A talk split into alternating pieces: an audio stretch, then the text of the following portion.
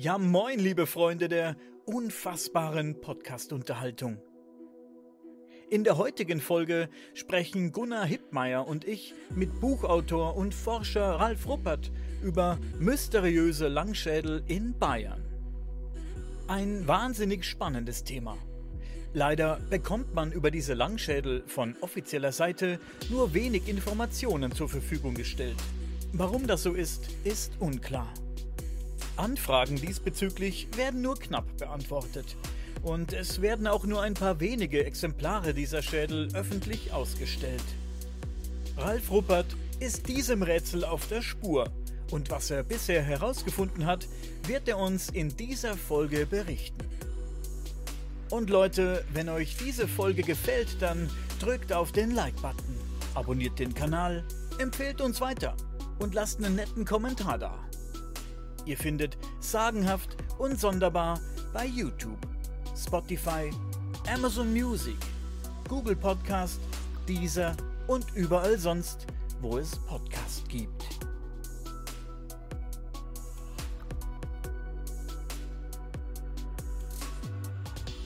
Okay.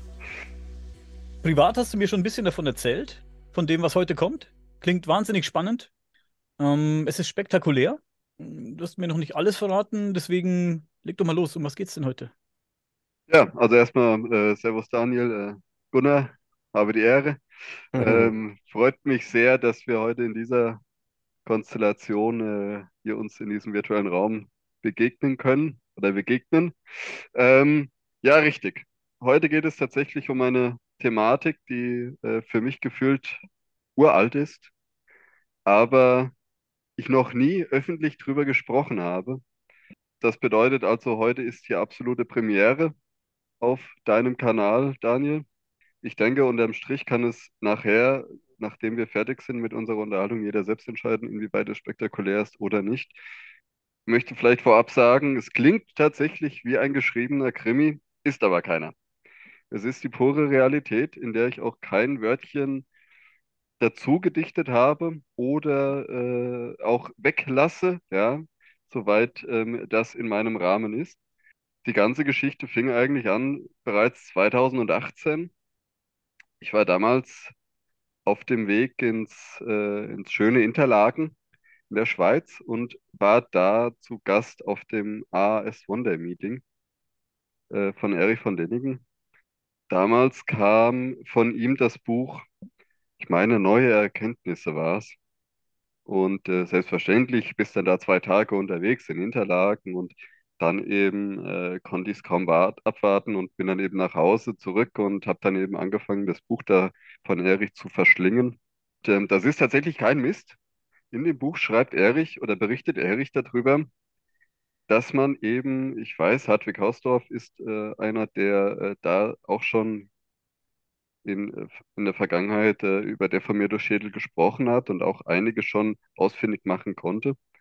Und ähm, damals war es aber so, in dem Buch ähm, habe ich so das erste Mal richtig intensiv darüber gesprochen und äh, oder gelesen, eher gesagt. Und es war eben auch so, dass man eben diese Funde vor meiner Haustüre in Anführungsstrichen gemacht hat, nämlich in Bayern. Und äh, wie jeder weiß, ich komme aus dem Bundesland Hessen, also für mich quasi vor der Haustüre. Ich muss ganz ehrlich sagen, das hat mich so geflasht in dem Moment, dass ich eben gesagt habe, ja, also es gibt ja aber irgendwie keine Bilder und ähm, ist auch irgendwie, ne, also wo, wo sind die denn und gibt es die denn? Also drüber schreiben ist ja die eine Sache, ähm, aber das nächste ist ja irgendwie, wo kann man sich die angucken? Also ich wusste zu diesem Zeitpunkt überhaupt gar nicht, ja, Langschädel hat man alle schon mal irgendwie gehört, aber jetzt gar nicht so offiziell in Deutschland. Ja, also dass man da irgendwie gesagt hätte, ne, wo kann man sich denn so einen, so einen deformierten Langschädel mal anschauen? Und genau damit fing halt eben genau diese Geschichte an. Ich habe dann eben angefangen zu recherchieren darüber, über deformierte Schädel in Deutschland, die man auch in Deutschland dementsprechend gef äh, gefunden hat. Entdeckt habe ich erstmal monatelang gar nichts. Und irgendwann ist mir ein Artikel vom, vom Bayerischen Rundfunk ist mir dann in die Hand gefallen und der eben darüber spricht, dass man in, ähm, in Bayern eben deformierte Langschädel gemacht hat und dass man diese deformierten Langschädel dann eben nach München gebracht hat. Das war quasi für mich ein erster Anhaltspunkt, also eben in das, in das, in das Museum da in München. Und das war für mich immer ein erster Anhaltspunkt, um zu sagen, okay, da kann ich jetzt eine Spur aufnehmen und einfach mal schauen, inwieweit ist die für mich zielführend, ob ich mal so ein Ding vor die Flinte bekomme. Dann habe ich natürlich ein paar Tage später habe ich eine Anfrage gestellt, eben an das Landes, an das Landesmuseum. Man muss vielleicht mal dazu sagen, dass solche, solche Anfragen oftmals nicht sehr, nicht sehr vielversprechend sind. Also oftmals werden, wird das dann relativ abgebügelt oder man bekommt vielleicht gar keine Antwort oder man bekommt irgendwie nur eine, eine kleine, äh, einen kleinen Zweizeiler als Absage. Das war in diesem Fall auch so. Ich habe äh, zu dem Zeitpunkt dann äh, eine Absage bekommen, habe gesagt, ja, die deformierten Schädel oder es gibt deformierte Schädel, die sind aber leider für die Öffentlichkeit nicht zugänglich. So, damit war eigentlich auch schon so ein bisschen das ganze Unterfangen dem Tode geweiht, vielleicht. Und ähm, dann vergingen tatsächlich äh, mehrere Tage und dann ähm, bekam ich eine eine E-Mail direkt aus dem Magazin ähm, des Museums beziehungsweise aus dem, aus dem, aus dem Archiv oder aus dem Magazin des Landesarchivs. Da muss irgendwie meine Nachricht hingekommen sein, in irgendeiner Weise. Und eben dieser Herr, ähm, den wir jetzt einfach hier mal vielleicht Mr. Y nennen möchten, schrieb mir eben darüber, ja, ähm, das, äh, es gibt hier mehrere deformierte Schädel, die in unserem Archiv sind, in unserem Magazin auch sich befinden. Die sind, wie man schon in meiner vorherigen E-Mail bestätigt hat, eben für die Öffentlichkeit nicht zugänglich, aber es befinden sich einige Schädel aus dem Magazin eben aktuell in einer, in einer Wanderausstellung. Sie wären aktuell in Regensburg ausgestellt. Und ähm, ich habe dann in dieser E-Mail noch ein paar Kontaktdaten dazu bekommen und eben auch einen E-Mail-Kontakt mit dem Zusatz, dass ich mich da bitte hinwenden möchte und eben erfragen möchte, ob denn äh, eben Wanderausstellungen erklärt ja, die sind immer nur für eine bestimmte Zeit öffentlich ausgestellt und danach verschwinden die wieder. Das war der Sachverhalt eben auch genau bei diesen beiden Schädeln. Sollte mich da hinwenden und sollte halt eben fragen, ob ich noch, ob sie eben noch ausgestellt sind für die Öffentlichkeit, weil sie danach wieder ins Magazin wandern und dann eben wieder nicht mehr für die Öffentlichkeit zugänglich. Ich habe direkt am nächsten Tag eine E-Mail verfasst an besagte E-Mail-Adresse und habe die losgeschickt und habe dann tatsächlich einen Tag später auch direkt eine Antwort erhalten aus dem, äh, aus dem Museum. Der Herr, den wir vielleicht jetzt hier Mr. X nennen möchten, ich möchte da beiden versprochen, keine Namen zu nennen, der hat mir dann direkt geantwortet und hat gesagt, ja, sie sind tatsächlich ausgestellt, aber er weiß nicht, wie lange, also das kann sich jederzeit ändern. Und danach sind die wieder, ähm, sind die wieder verschwunden. So, und jetzt muss ich ganz ehrlich sagen, zu diesem Zeitpunkt hatte ich einen mega vollen Terminkalender. Das heißt, ich hatte überhaupt gar nicht die Möglichkeit, direkt ähm, in der nächsten absehbaren Zeit dorthin zu fahren. Ich hatte überhaupt gar keine, also mindestens mal für zwei Monate, wo ich da überhaupt gar keine Zeit hatte. Das habe ich dem Herrn geschrieben. Er hat dann gesagt, ja, ist dann Ihr Problem, so auf die Art. Dann war es tatsächlich so, das ist so ein bisschen in Vergessenheit geraten bei mir, eben weil ich da auch sehr aktiv war, dass auch viele unterwegs waren, einfach keine Zeit hatte. Und sechs Wochen später, sechs Wochen später tatsächlich, ähm, hatte ich dann über ein Wochenende, hatte ich Zeit, habe eben nochmal diesen Kontakt angeschrieben, habe gesagt, hier, Entschuldigung, sind die irgendwie noch zugänglich? Da sagt er, pff, ja, sind noch zugänglich, aber so nicht mehr lange. Also wenn Sie jetzt noch da was sehen möchten, dann kann ich Ihnen empfehlen, lieber gestern wie heute. Äh, Gibt es einen bestimmten Grund, warum die nur eine kurze Zeit ausgestellt wurden? Und wurden alle ausgestellt oder nur ein paar ausgewählte und manche sind unter Verschluss geblieben? Nicht alle, es waren in diesem Fall waren es exakt zwei Exemplare aus dem Archiv, die man da auf eine Wanderausstellung geschickt hat. Ähm, wenn ich mich recht erinnere, war es eben ähm, eine Ausstellung oder im Rahmen von, vom Mittelalter, ja. Man hat quasi das Museum in, in Regensburg hat quasi eine Mittelalterabteilung und in dieser Mittelalterabteilung, äh, Mittelalterabteilung hat man dann eben quasi in diesem Zusammenhang eben diese zwei Schädel aus dem Magazin von München dahin geschickt. um sie eben da zu präsentieren. Und das ist immer bei Wanderausstellungen, das ist ja, ist ja keine feste Ausstellung. Das heißt, die verschwinden nach maximal vier, sechs, sieben Wochen, weiß ich nicht, wie lange eben dementsprechend diese äh, Museumsaktion läuft, verschwinden die wieder im Archiv. Und dann ist es eben so, dass sie nur auf wissenschaftliche Anfrage herausgegeben werden. Also das heißt, nur wenn ich wissen, entweder A, eine wissenschaftliche Untersuchung machen möchte daran, das heißt DNA-Analysen oder andere äh, Untersuchungen, oder eben B, wenn eine offizielle Instanz sich quasi an das Magazin wendet, bedeutet eben ein Museum im Rahmen einer bestimmten Aktion oder, ja, weiß ich nicht, irgendwie eine, eine, eine Kunstausstellung jetzt, keine Ahnung, in dem es, also es muss auf jeden Fall eine offizielle Instanz sein, die dann da eine Anfrage stellt. Ansonsten bekommst du die nicht zu sehen. Gibt es dafür einen, einen offiziellen Grund, dass man sagt, die bleiben unter Verschluss? Warum sind die nicht dauerhaft, ausgestellt? Ähm, kein Platz, keine Ahnung, kein Interesse da, die zu sehen oder so. Gibt es da einen offiziellen Grund? Grundsätzlich hat man mir keinen offiziellen Grund genannt. Ähm, ich, natürlich muss man auch dazu sagen, dass ja eben diese deformierten Schädel eben ähm, durchaus auch in bestimmten Kreisen eben mit bestimmten Sachen in Verbindung gebracht werden. Und das merkt man natürlich auch. Also ich will nicht sagen, es ist offiziell in Deutschland so, dass es das nicht gibt. Wir alle wissen ja wahrscheinlich in, in, äh, in, in Südamerika, ähm, der, bei der Paracas-Kultur zum Beispiel, ist es ja eine Thematik, mit der, so, mit der sehr offen umgegangen wird. In Deutschland ist, ist, ist, ist diese Thematik etwas, oder ist man etwas vorsichtiger einfach, ja. Was das für Gründe hat, kann ich dir in diesem Fall jetzt eigentlich gar nicht genau sagen. Ähm, ich weiß auf jeden Fall ist es so, dass sich da die Forschung sehr bedeckt hält, eben was, was eben diese, was eben diese Thematik anbelangt, ja, wo man eben sagt, also ich weiß, ähm, so viel kann ich sagen, dass äh, man hunderte Schädel gefunden hat und äh, das auch nur eine, nur eine Schätzungszahl ist, also quasi die Dunkelziffer wird dadurch durchaus ähm, höher sein.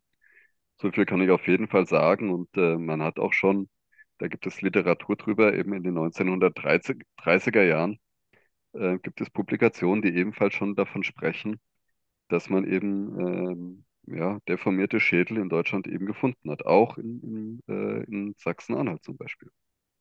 Äh, Ralf, äh, von, von welcher Körpergröße geht man denn aus? Oder was, was würdest du selber sagen? äh, wenn, du, wenn du die Schädel gesehen hast, ist das unsere Körpergröße, sind die ein bisschen größer? Ähm, die Schädel, um die es heute hier geht, auf die ich mich auch nur alleine beziehen kann, weil ich die anderen nicht gesehen habe, spricht man von Frauenschädel. Das heißt, sie sind ungefähr ähm, so etwas zwischen 1,58 bis 1, maximal 1,65. Maximal. Okay. Genau. Gibt es, gibt es keine Funde von männlichen äh, deformierten Schädeln oder gibt es die auch? Ähm, überwiegend spricht man also von knapp zwischen 80 bis 85 Prozent weiß man, dass es äh, Frauenschädel waren, Mhm. die man gefunden hat. Also es ist tatsächlich eine, eine, ähm, eine große, eine große Mehrheit, wo es einfach weibliche Individuen waren, Mhm. Die, die das eben, äh, diese, die eben diese Tortur ähm, gemacht haben, ja, oder Ja. über sich ergehen haben lassen, ja. Interessant. Äh, fahr doch fort mit deiner Geschichte. Ich habe dich da vorhin Genau. unterbrochen. Sorry. Ähm, alles gut. Ähm, genau, also ich, das war, glaube ich, an einem Donnerstag oder irgendwann, äh, wo ich dann eben diese E-Mail erreicht habe, wo er gesagt hat, ja, sie sind noch ausgestellt. Und ähm, ich habe direkt im Anschluss äh, ein Hotel gebucht und äh, habe ihm sofort versichert, Samstagmorgen bin ich direkt bei Ihnen. Also ich komme ins Museum, ich bin sofort am Start. Gesagt, getan. Ich bin dann eben auch direkt freitags morgens los, habe mich nach Regensburg aufgemacht, ähm, eingecheckt und äh, Samstagmorgen hat mich dann ein Taxi vom Hotel auch direkt ins äh, Museum nach Regensburg gefahren. Ähm, die Person wollte sich mit mir nicht treffen, aber hat mir dann eben genau gesagt, wo sich eben diese Schädel befinden und ähm, bin dann natürlich äh, auch das ganze Museum abgegangen. Da gibt's ja, ist ja ein super Museum eigentlich da in Regensburg und bin dann eben tatsächlich in der, in der Mittelalterabteilung äh, dahin gegangen und bin eigentlich dreimal dran vorbeigelaufen, weil die Schädel ganz unten auf dem, kurz über dem Fußboden in Glasvitrinen ausgestellt waren. Also ich habe im ersten Moment gar nicht, ich habe sie als solches gar nicht erkannt. Das ist eben so, dass diese Mittelalterabteilung ist dann ein ganz kleiner Bereich, wo eben dann noch eine Abteilung für die Bajuwaren ist. Ja, die Bajuwaren war ja ein ähm, germanischer Stamm, die eben ähm, die direkten oder sollen die direkten Nachfolgen, Folger von eben, oder die Urbayern, sagen wir mal so sein, ja. Und ähm, da ist eben, man hat ja da auch ganz viele Funde gemacht und so. Regensburg war ja auch römisch und ähm, da weiß man eben durch Handel und so weiter, da waren eben, äh, hat man viele Schmuckstücke gefunden, eben von den Bajuwaren. Und deswegen gibt es eben so eine kleine Ausstellung und da eben in solchen kleinen, winzigen Vitrinen hat man dann eben diese deformierten Schädel gefunden. Ähm, da muss ich ganz ehrlich sein, als ich das erste Mal solche deformierten Schädel gesehen, ja, gesehen habe, war ich eigentlich komplett perplex. Also wenn man solche Schädel mal in echt sieht und vor so, vor so, vor solchen Schädeln, Exemplaren steht, fragt, äh, kommen 10.000 Fragen rein. Ja, weil, weil es ist nicht, es ist, und es wirkt so befremdlich auf einen, dass man sich überhaupt nicht erklären kann, wie kommst du denn eigentlich auf die Idee, so etwas zu machen? Wieso kommst du als Junge, das sind ja überwiegend auch etwas, ähm, oder muss ja alles im, im Kindheitsalter geschehen, also ich als Mediziner, da kann ja dazu sagen, dass es eben immer so sein muss, dass, die, dass der Schädel noch weich sein muss, sonst bekommst du ja keine Deformation ähm, zustande. Und diese Deformation beginnt ja auch nicht einfach so, dass du da jetzt mit mal anfangen kannst, sondern es muss ja eine kontinuierliche Druckbelastung auf dem Schädel sein, dass halt eben diese längliche Deformation des Schädels auch zustande kommt. Das heißt, es muss immer wieder neu Druck auf den Schädel ausgeübt werden. Ne? Eben auch so, in Deutschland heißt es ja auch, glaube ich, Turmschädel, ja, oder Turmschädel, Langschädel. Ähm, wenn man jetzt nur einmal davon abgesehen, wieso, aus, nach diesem Ursprung, wo ich vielleicht nachher noch mal kurz auf, äh, drauf eingehen werde, mal davon absieht, wirft das einfach 10.000 Fragen auf. Ne? Man kann sich das nicht erklären. Und ähm, zu dem Zeitpunkt, wo ich da war, war ich ja ähm, relativ froh darüber, die überhaupt noch gefunden zu haben, ne? Weil einfach ähm, ich nicht gar nicht mehr so sicher war, wie lange werden die denn wieder ausgestellt oder wie lange sind sie noch ausgestellt. Ich weiß, sie waren auch kurze Zeit später dann auch wieder weg. Sie waren im Archiv, ähm, weil eben diese, diese Leihgabe zu Ende war. Das, das habe ich zu dem Zeitpunkt dann auch so ein bisschen mitbekommen. Ähm, das heißt, die Spur war eigentlich erstmal wieder dicht. Jetzt hatte ich natürlich Bildmaterial, ähm, was ich dann auch dementsprechend ähm, mal dem Ramon Züricher, der hat damals in Lennestadt, hat er einen Vortrag gehalten und da habe ich ihm dann mal diese Bilder ähm, zukommen lassen. Da haben wir abends noch zusammengesessen, weil ja eben aufgrund des Buchs von Erich eben meine Suche damals da begonnen hat, ja. Und wollte ihm das eigentlich nur mal so etwas mitteilen und sagen, ey, schau mal, ich habe da eigentlich ähm, diese Schädel, äh, ich konnte da welche ausfindig machen, ja. Und ähm, das fand er dann ganz spannend und es war auch so, dass wir, ähm, weiß jetzt nicht mehr genau wann, ich glaube ein oder anderthalb Jahre später waren wir auch zusammen dann auf einer Exkursion in Deutschland, wo eben auch diese Langschädel dann wir besichtigt haben. Und das muss ich dazu sagen, das ist eine unglaubliche Entwicklung. Ähm, mittlerweile sind diese Schädel offiziell ausgestellt. Sie waren anderthalb Jahre später, nachdem ich sie das erste Mal entdeckt habe, ähm, sind sie jetzt mittlerweile ganz toll auf Augenhöhe ausgestellt, in tollen Glasvitrinen, die sind toll ausgeleuchtet. Ähm, ich kann das jedem nur empfehlen, fahrt da gerne mal hin. Das ist ein absolutes Mysterium, diese Schädel.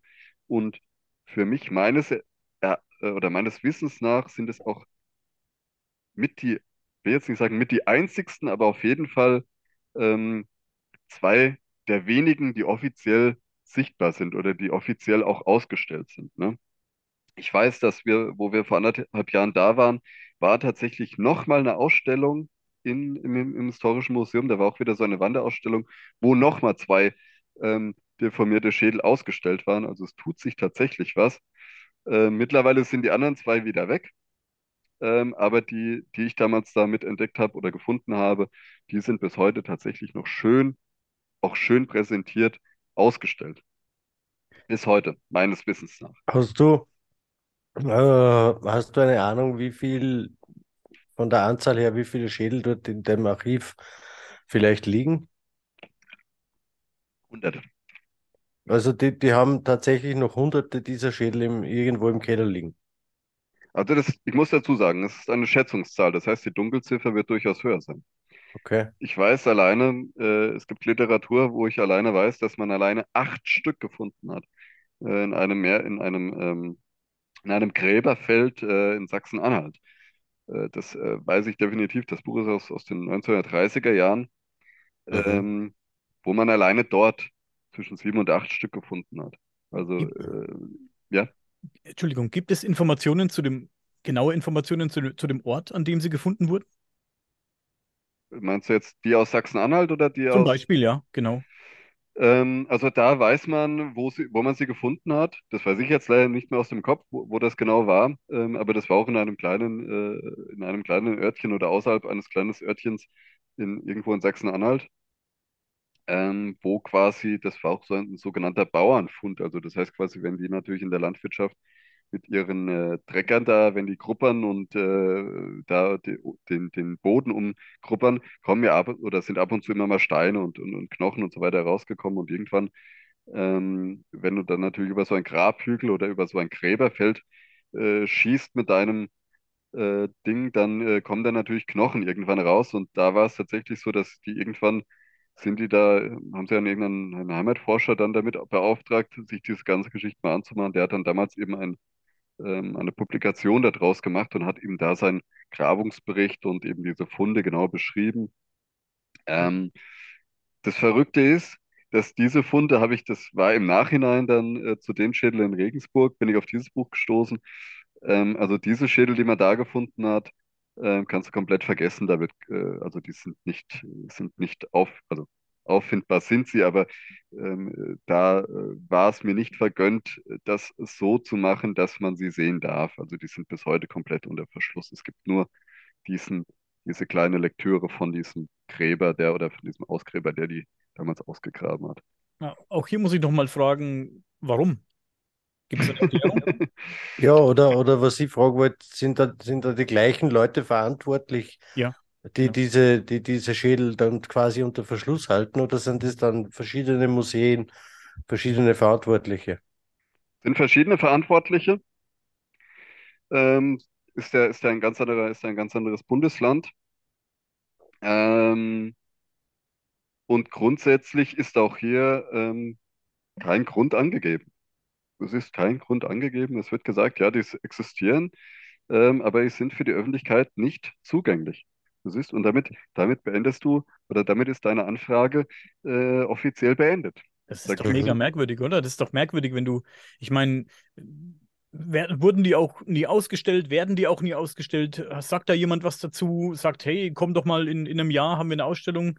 Nix. Oder die waren schon mal irgendwo ausgestellt. Ich meine, die wurden ja schon vor einer ganzen Weile gefunden. Das ist schon Ja. echt strange, ne?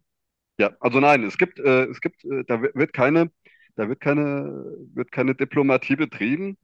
Das, äh, das sind äh, alles E-Mails, das waren alles maximal zwei, drei Zeiler, wo dann eben drin stand, ja, sie existieren, aber sie sind für die, für die Öffentlichkeit nicht zugänglich. Punkt. Und damit äh, ist das Thema, auch wenn du dann noch mal schreibst, wenn du dann eben noch mal eine Nachfrage sendest, dann wi- wird sie nicht beantwortet. Ja, das wollte ich, wollte ich gerade sagen. Du kannst ja wahrscheinlich glücklich sein, dass du überhaupt in, dem- im ersten Punkt schon eine Antwort bekommst auf, auf solche Dinge. Ja. Weil es ist natürlich jetzt nicht direkt der Vergleich, aber das erleben wir an, an vielen Ecken eigentlich in der Forschung, äh, dass die Verantwortlichen einfach vielleicht eine vorgegebene Box haben, in, in der sie denken und handeln dürfen. Manche sind da ein bisschen lockerer, manche nehmen das ganz genau, manche glauben einfach auch, dass, dass solche Dinge unter Verschluss gehören, warum auch immer. Und deswegen ist, ja, auch vielleicht in den unterschiedlichen Bundesländern gibt es unterschiedliche Regelungen. Wir, wir Hm. wissen das auch in Österreich. In den verschiedenen Bundesländern haben wir zum Teil sehr große Unterschiede in den Regelungen von einem Bundesdenkmalamt oder Landesdenkmalamt. Und es ist trotzdem so, wenn du, wenn du dann Kontakt hast zum, zum Bundesdenkmalamt in Wien, dann kann der bei der Landesabteilung anrufen und sagen, wir, ab, ab, ab jetzt übernehmen wir das Ende. Und dann hat der im Land wieder nichts zum Sagen, wie, wie das gehandhabt wird. Ich meine, ich weiß die Geschichte nur wegen, wegen, wegen einem, einem äh, Reparatur von einem äh, Burgturm da, wo der Besitzer wieder Dach drauf haben wollte und die haben ihm das in Oberösterreich im Originalzustand nicht erlaubt. Und der hat halt Beziehungen gehabt zu den zu die Höhergestellten in Wien und das war dann kein Problem.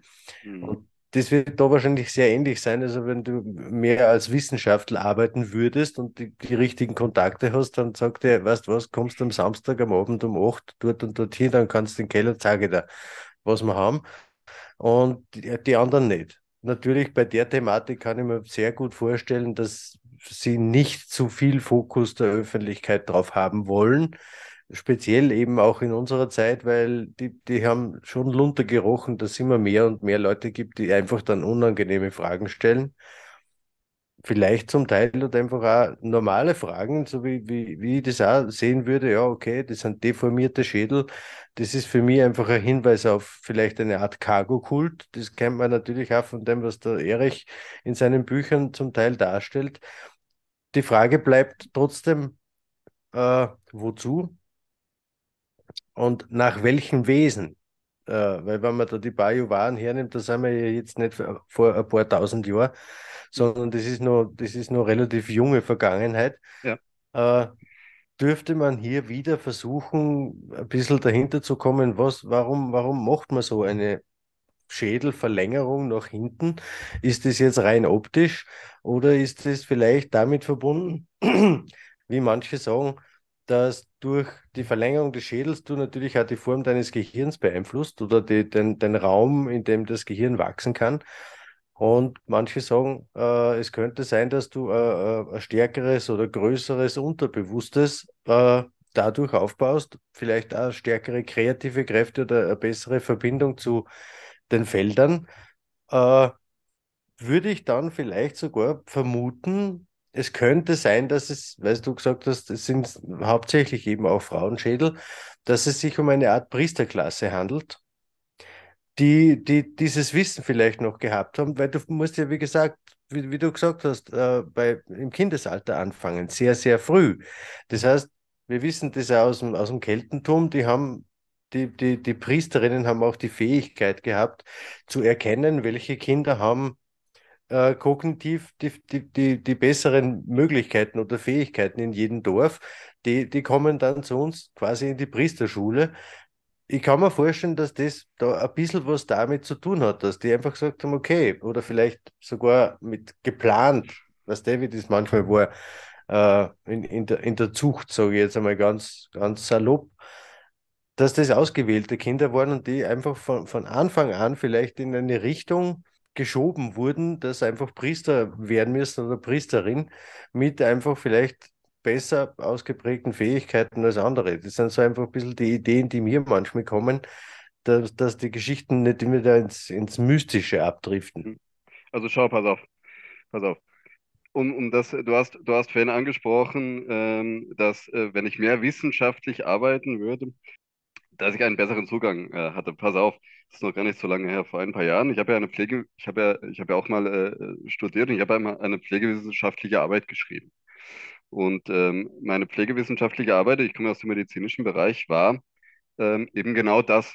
Ich wollte ähm, verschiedene deformierte Schädel ähm, vergleichen und untersuchen und wollte darüber dann eben eine ähm, sogenannte über ähm, also deformierte Schädel und Trepanation, also eben quasi Operationen, die am Schädel in der, in der, in der, in der Vergangenheit, in der Vorgeschichte gemacht worden sind. Das wollte ich untersuchen, eben ähm, um zu beweisen oder um nachzu, nachzuweisen, dass es eben durchaus schon eine sehr starke und ausgereifte chirurgische Riege gab eben in, in der, in der, in der Vergangenheit, ja, also dass es da eben schon chirurgische Operationen gegeben hat. Und ähm, ich habe, äh, ich werde jetzt nicht sagen, in welcher Universität ich in Österreich angefragt habe, aber ich hatte Kontakte und ich habe eine offizielle wissenschaftliche Anfrage an das Magazin der großen Universität gestellt und bin direkt abgebügelt worden. Also es gibt keine, ähm, es gibt keine Aushändigung oder es, man hat mir nicht die Erlaubnis gegeben, äh, diese Schädel äh, da auch zu untersuchen. Und ich weiß auch in Österreich, dass man da, dass da das, dass da die Archive ebenfalls voll liegen mit solchen deformierten Schädeln. Ähm, aber wie du halt eben auch siehst, auch wenn man es offiziell, offiziell anfragt, ähm, für eine wissenschaftliche Arbeit, auch da sind dann immer doch auch, ich weiß jetzt nicht, ob es vielleicht daran lag, dass es, dass es äh, aus Deutschland äh, kam, die Anfrage ist und man nicht, oder ähm, äh, weiß ich nicht, dass, äh, dass die Frage nicht aus Österreich kam, keine Ahnung, weiß ich nicht, ob das damit zu tun hat, aber auch da siehst du, dass dort auf jeden Fall ähm, teilweise auch blockiert wird, weil man einfach nicht möchte, ah, da möchte jetzt irgendein Kerl da, will der jetzt ja diese Schädel, da will der jetzt ins Magazin und will der jetzt diese Schädel da untersuchen, ja. Äh, na, haben wir keinen Bock drauf, ja, machen wir nicht. So, und dann wird das, ist das Ding äh, damit erledigt. Das wollte ich nur mal so kurz eben damit andeuten, dass auch wenn du wissenschaftlich irgendwo was zu tun hast, also ich arbeite heute nicht mehr wissenschaftlich, aber eben im Rahmen der Schule musste ich das eben machen. Selbst da gibt es Schwierigkeiten, meine ich, bei diesem Thema. Ja, hätte ich über ein anderes Thema äh, vielleicht schreiben wollen, hätte ich vielleicht weniger Probleme gehabt wie da. Jetzt hast du eine, eine ganz interessante Sache gesagt, Gunnar. Du hast nämlich gesagt, dass man eben davon ausgehen kann, ähm, dass es vielleicht auserwählte Frauen waren oder irgendwie etwas in dieser Sache. Ich habe natürlich mich mit diesem Thema ausführlich beschäftigt und habe mich natürlich auch explizit mit diesen Schädeln jetzt in Bayern beschäftigt. Vielleicht fange ich da mal an. Mir sind DNA-Analysen, also DNA-Untersuchungen oder DNA-analytische Untersuchungen zukommen lassen, äh, zugeschickt worden von diesen äh, Schädeln, die man da in, in Bayern äh, gemacht hat, wo eben auch die aus Regensburg mit drunter waren. Und äh, da muss ich bis heute sagen, ähm, da hat es mich zerrissen. Also das muss ich äh, tatsächlich sagen. Man wollte mit diesen DNA-Analysen die Herkunft ähm, oder die überwiegende Herkunft dieser Damen klären. Da muss man tatsächlich sagen, also da hat es mir die Schuhe so ausgezogen, angezogen und gerade nochmal ausgezogen, weil man nämlich herausgefunden hat, dass die Frauen alle durchweg nicht eine einzigste Einheimische war, sondern das waren alles Frauen, die aus Asien kamen, aus China. Wir reden hier von China. Ne? Wir reden vom Schwarzen Meer. Wir reden alles vom asiatischen Bereich bis zum Schwarzen Meer hin. Und das sind, ich habe nur mal spaßeshalber, äh, kann man ja auch gerne mal jetzt vielleicht, wenn man das äh, sieht und das einen interessiert, gibt einfach mal die Grenze von China ein. Nur mal die Grenze, noch nicht mehr im Inland.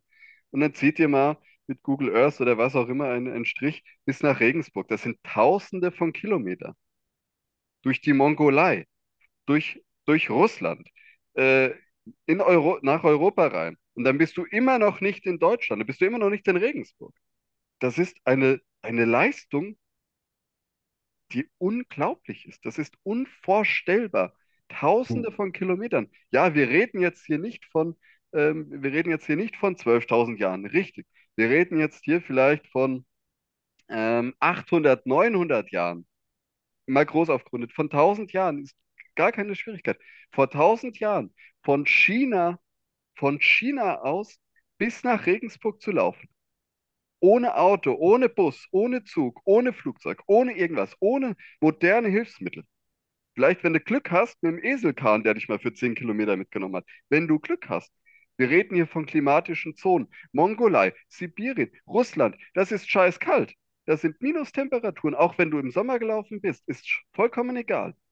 Du durchläufst keine sehr freundlichen klimatischen Zonen, die du da hast. Du musst durch Berge, Wüsten, was weiß ich.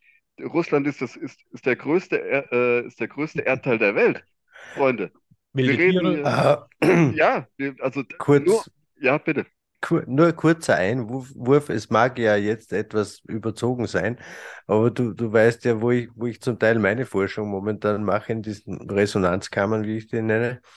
Und da gibt es ja zumindest in manchen Kreisen die Vermutung, dass man diese Kammern für Teleportation verwenden hat können. Interessant ist auch aus deinem Bereich, dass die, viele dieser Funde eben in, in dem Bereich Bayern äh, getätigt wurden, wo wir auch wissen, wir haben sehr viele dieser unterirdischen Anlagen, ähnlich wie da bei mir eben im Mühlviertel, äh, ist ein sehr, sehr äh, Häufungsgebiet da, die, die Stadt Cham zum Beispiel, wo unglaublich viele dieser unterirdischen Kammern und ich würde einfach auch vermuten, viel, viele dieser Resonanzkammern existieren.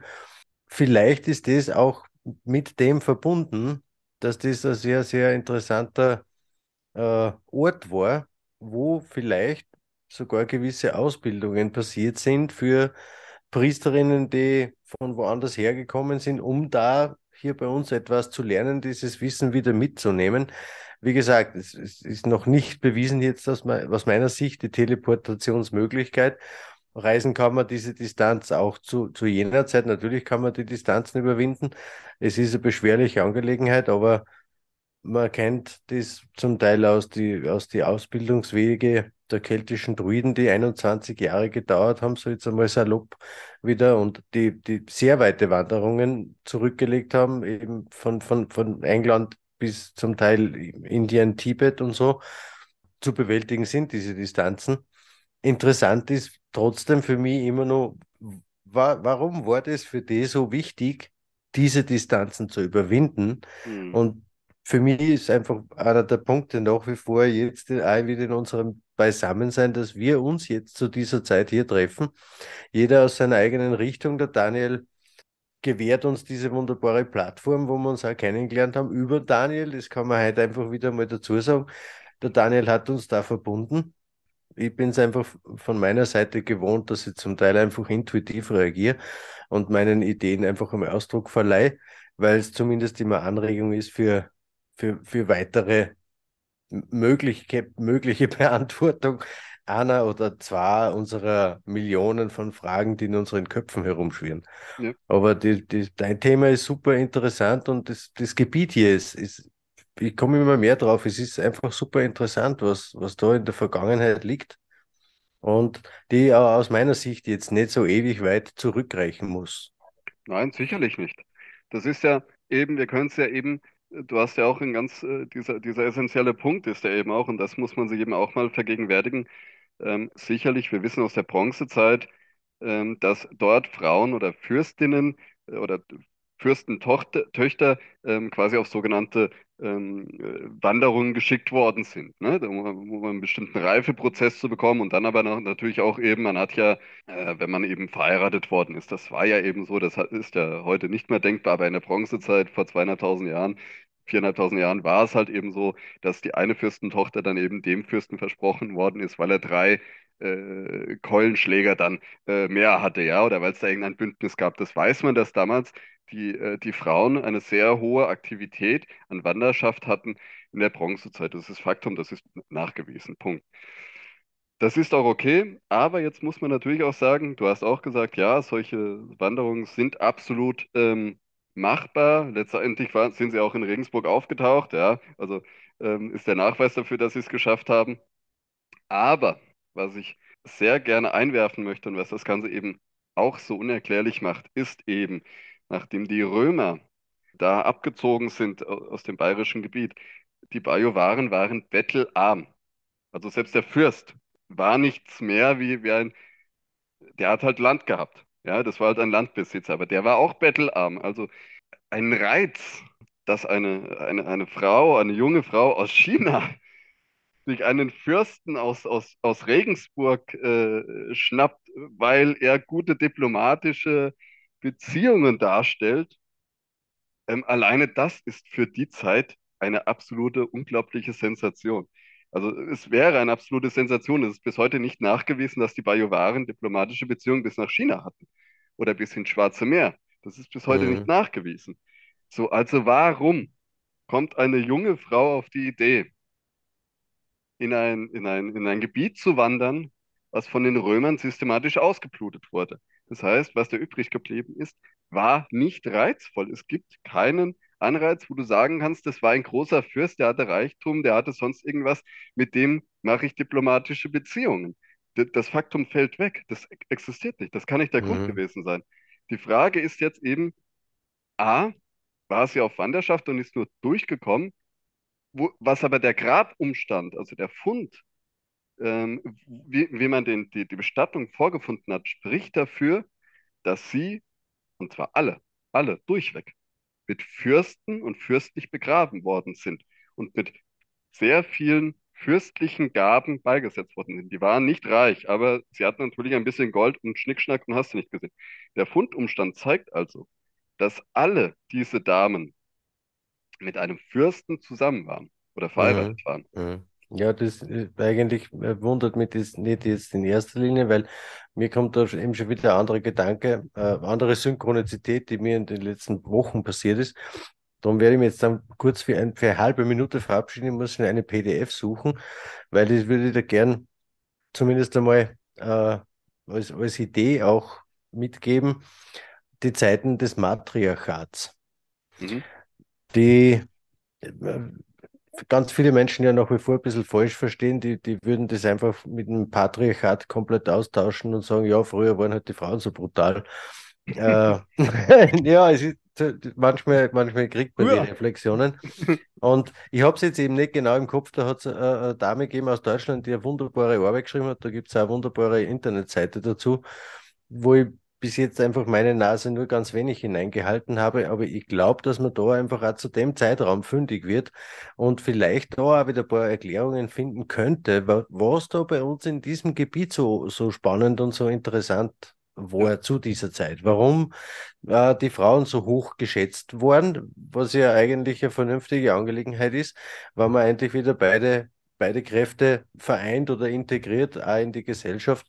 Und das ist ja zum Teil, äh, zumindest aus meiner Sicht, im Matriarchat so war, dass man einfach, die Frauen haben ihre äh, Wirkweisen gehabt und ihre auch Mysterien und denen ist genauso zugehört worden. Ja, sicherlich.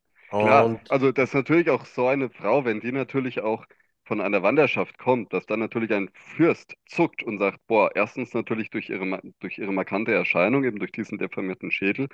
Und ähm, sicherlich waren das auch natürlich ähm, äh, meiner Meinung nach sehr, sehr hohe gebildete äh, Damen, äh, die da äh, sich auf die Wanderschaft gemacht haben und die da äh, aus was für Gründen jetzt auch immer dahin gekommen sind. Und selbstverständlich war das natürlich auch ein, ein ein Symbol, sage ich jetzt mal in, in diesem, äh, in diesem ganz saloppsen Ton, ähm, für den jeweiligen Fürst. Weil der hat sich natürlich gesagt, naja, die ist natürlich so markant, die kommt natürlich, ist natürlich auch noch exotisch, weil sie aus einem anderen Land kommt. Die muss ich mir natürlich auch irgendwie als, ähm, weil sie sehr besonders ist, muss ich mir die natürlich auch sichern. Ja, also ich möchte Mhm. dann natürlich auch, dass die dann irgendwie auch meine Frau wird und dass die dann dann natürlich auch irgendwie ähm, mir eine gewisse Machterhaltung gibt im Volk, ja, weil das war natürlich außergewöhnlich. Es hatte jetzt nicht jeder so eine Dame mit einem deformierten Schädel. Und Ich, ähm, ja, ich würde ich würd da sogar so weit gehen, dass ich, dass ich sage, es muss gar nicht jetzt um, um, um eine Beziehungsgeschichte gehen, dass das dann seine Frau war, sondern erstens ist das ja ein sehr markantes Erkennungszeichen, eben auch schon auf dem Weg, sagen wir von mir aus, von China bis zu uns. Die Frauen wurden anders geehrt oder richtig, respektiert ja, zu dieser Zeit. ja, Und einfach als äh, die Gastfreundschaft war damals auch ein, ein zum Teil viel höheres Gut, als das ja, bei uns heute ist. Deswegen sage ich, es muss nicht unbedingt gleich in, immer in, in Richtung einer Beziehung gehen. Vielleicht einfach auch nur ein sehr angesehener Gast, okay, und der ist halt aus welchen Gründen auch immer dann in unserem Bereich da gestorben, weil es vielleicht alt war oder krank oder was auch immer und bekommt deswegen auch ein sehr ehrenvolles Begräbnis. Also da sind ganz, ganz viele Dinge möglich. ja. Aber ich, ich, ich lasse euch ganz kurz alleine weiter plaudern. Ich gehe nur ganz kurz schauen, weil es mir jetzt einfach keine Ruhe lässt, wie, wie diese Dame heißt. Vielleicht hast du von der schon gehört. Ja, Ja, mach du, alles gut. Ja. mach nur. Wir unterhalten uns weiter. Ich will noch, ich will auch kurz was einwerfen. Erstmal, jetzt ist Gunnar weg, sorry. Ich finde die Idee von Gunnar mega geil mit diesen Resonanzkammern, dass es, dass es die Theorie gibt, dass es vielleicht Teleportationskammern waren. Das ist natürlich mega spekulativ, höchst spekulativ, Ja. aber wahnsinnig interessant. Die Idee ist wahnsinnig interessant und äh, Gunnar schickt mir ab und an mal ähm, Videos aus diesen Resonanzkammern, wo er singt oder Musik macht in Resonanzkammern, da entsteht so eine dermaßen krasse Schwingung allein durch das Video. Das kannst du gar nicht so nachfühlen jetzt durch dieses Video, aber kommt schon echt äh, Feeling rüber. Wer weiß, was da möglich ist. Nur mal Mhm. kurz dazu, ich finde das eine mega geile Idee. Wie gesagt, wenn, auch wenn höchst spekulativ, geile Ja. Idee. Gefällt mir sehr, sehr gut. Ähm, zu den DNA-Analysen. Paar Fragen. Wer hat die gemacht? Ähm, ist das, ist das von offizieller Stelle gemacht worden? Vielleicht auch von diesen Museumsbetreibern? Und wenn wir von diesen, wenn du sagst, die, diese Damen kamen aus dem asiatischen Raum, sprechen wir doch eigentlich aber von den Nachkommen dieser Damen, die hierher gekommen sind, oder? Ist das, ist das anhand der DNA-Analysen erkennbar? Also es müsste dann, es müsste dann mit unseren Genen vermischt sein. Weißt du, wie ich meine? Es ist, äh, weil, du sagst ja, aus medizinischer Sicht müssten die Kinder die Köpfe gebunden bekommen haben. Weißt du, weißt du, was Ja. ich meine? Ja. Gibt es da Hinweise? Äh, schau zu deiner ersten Frage. Ähm, ich kann so viel sagen, die DNA-Analysen sind ähm, von Forschern gemacht worden, von Wissenschaftlern gemacht worden, ähm, auch äh, Molekularbiologen, also das tatsächlich von, von einer ganz offiziellen Stelle. Ich werde jetzt nicht sagen, von welcher, ähm, weil ich auch die Daten im Vertrauen äh, zugestellt bekommen habe. Ähm, aber sie sind durchaus wissenschaftlich. Also es ist jetzt nichts irgendwie ein dahergelaufener, der jetzt mal 300 Euro in die Hand genommen hat und gesagt hat, ich lasse jetzt mal schnell ein paar DNA-Proben machen. Also das nicht. Aber warum auch hier dieses Geheimnis? Warum, warum, ich, ich kritisiere jetzt nicht dich, natürlich nicht und auch nicht den, der es dir gegeben hat. Aber warum denkst du, dass daraus so ein Geheimnis gemacht wird? Ist es, warum kann das nicht irgendwie wo als PDF öffentlich gestellt werden? Wo ist, wo ist, wo ist das Problem? Ähm, ob die, ob die mittlerweile, ob, äh, diese Studie damals oder ob die mittlerweile veröffentlicht ist, kann ich dir nicht hundertprozentig sagen. Okay. Es kann sein, ähm, dass sie in einem innerwa- innerwissenschaftlichen Kreis oder in einem Rahmen, innerwissenschaftlichen äh, Rahmen äh, publiziert worden ist. Ähm, das kann durchaus sein, aber sie ist natürlich nicht populärwissenschaftlich. Also das heißt, sie ist nicht äh, für, für die, für die Gesellschaft veröffentlicht worden. Okay. Ähm, ich habe sie ja vor der Veröffentlichung bekommen, also nachdem sie erst erstmal niedergeschrieben worden ist. Deswegen, das weiß ich jetzt nicht. Es kann auch sein, dass sie mittlerweile veröffentlicht ist oder äh, irgendwo über irgendeine Universität Einsicht, äh, dass man die da einsehen kann. Das weiß ich nicht. Ähm, aber was natürlich eben, sie wirft ja, naja, halt eben doch Fragen auf und sie, wir- sie, sie biet- bietet zwar ein, ein Fundament, aber ein Fundament, was natürlich hinterfragbar ist, ja, und wo man halt eben ähm, selbst auch nicht genau weiß, wieso sind die jetzt auf die Wanderschaft gegangen, ja, oder wieso sind die dann halt eben auch genau ähm, dahin gelaufen und nicht äh, bei dem reichen Fürst in Sachsen-Anhalt gelandet oder keine Ahnung wo, ja. Also das sind halt, das, das sind halt Fragen, die, die, die legitim sind, aber auf die man aktuell von der wissenschaftlichen Seite eigentlich noch gar keine Antwort hat, weil man nicht weiß, was die Motivation der Damen war.